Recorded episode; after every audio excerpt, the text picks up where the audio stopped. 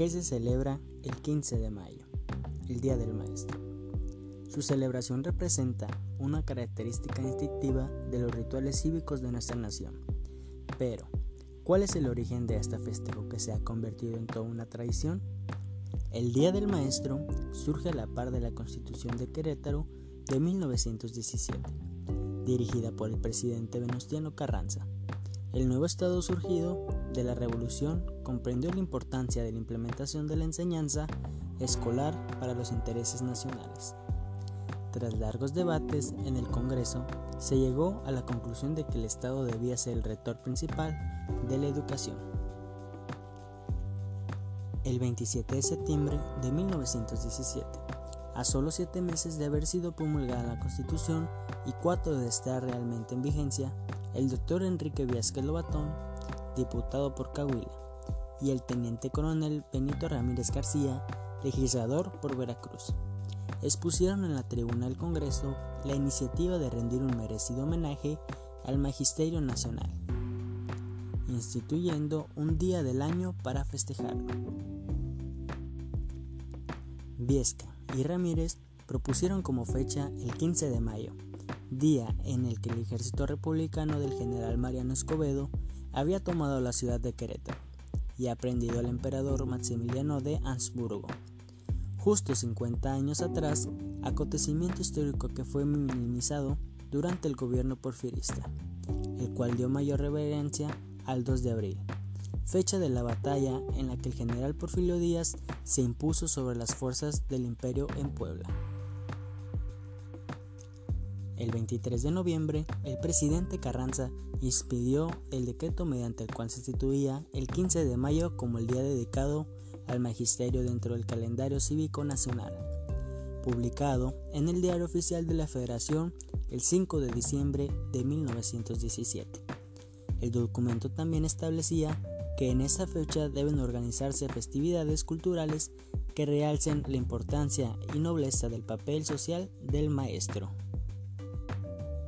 A partir del 15 de mayo de 1918, el homenaje a los educadores comenzó a ser celebrado oficialmente en el país, convirtiéndose en una práctica tan aceptada y apreciada por toda la sociedad mexicana, que hasta la fecha es conocida popularmente como el Día del Maestro.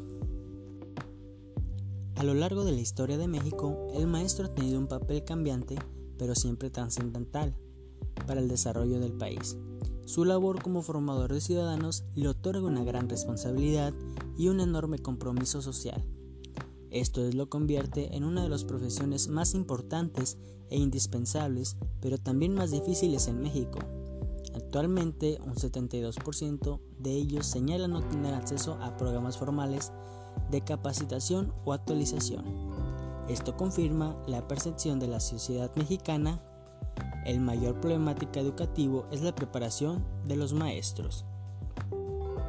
Esta no es la primera vez que los maestros están en una situación difícil, por eso su identidad ha experimentado una transformación con el transcurso de los años, como los que te presentamos a continuación. El principal objetivo de la educación era convertir a los indígenas al cristianismo y tenía como líderes a los frailes religiosos, quienes dirigían las doctrinas en las parroquias, en las que se enseñaban y evangelizaban a través de pinturas, catecismos con dibujos, danza, teatro y música, además de fundar colegios e internados para indígenas. La educación positivista en México fue visible a finales de 1870, con la adaptación de los principios fundamentales del positivismo, el objetivo era inculcar una visión científica del mundo, con la intención de que el alumno se aplicara a los fenómenos naturales de manera racional. Al mismo tiempo y por la gran cantidad de epidemias y enfermedades, se agregó el tema de la higiene de la educación. Hoy, aún los maestros se enfrentan a diferentes desafíos y múltiples tareas. Deben transmitir el conocimiento, tener un alto compromiso para continuar capacitándose, dado que viven en un mundo de constante cambio y deben combatir la brecha generacionalmente, como la inclusión y las diversas dificultades de aprendizaje.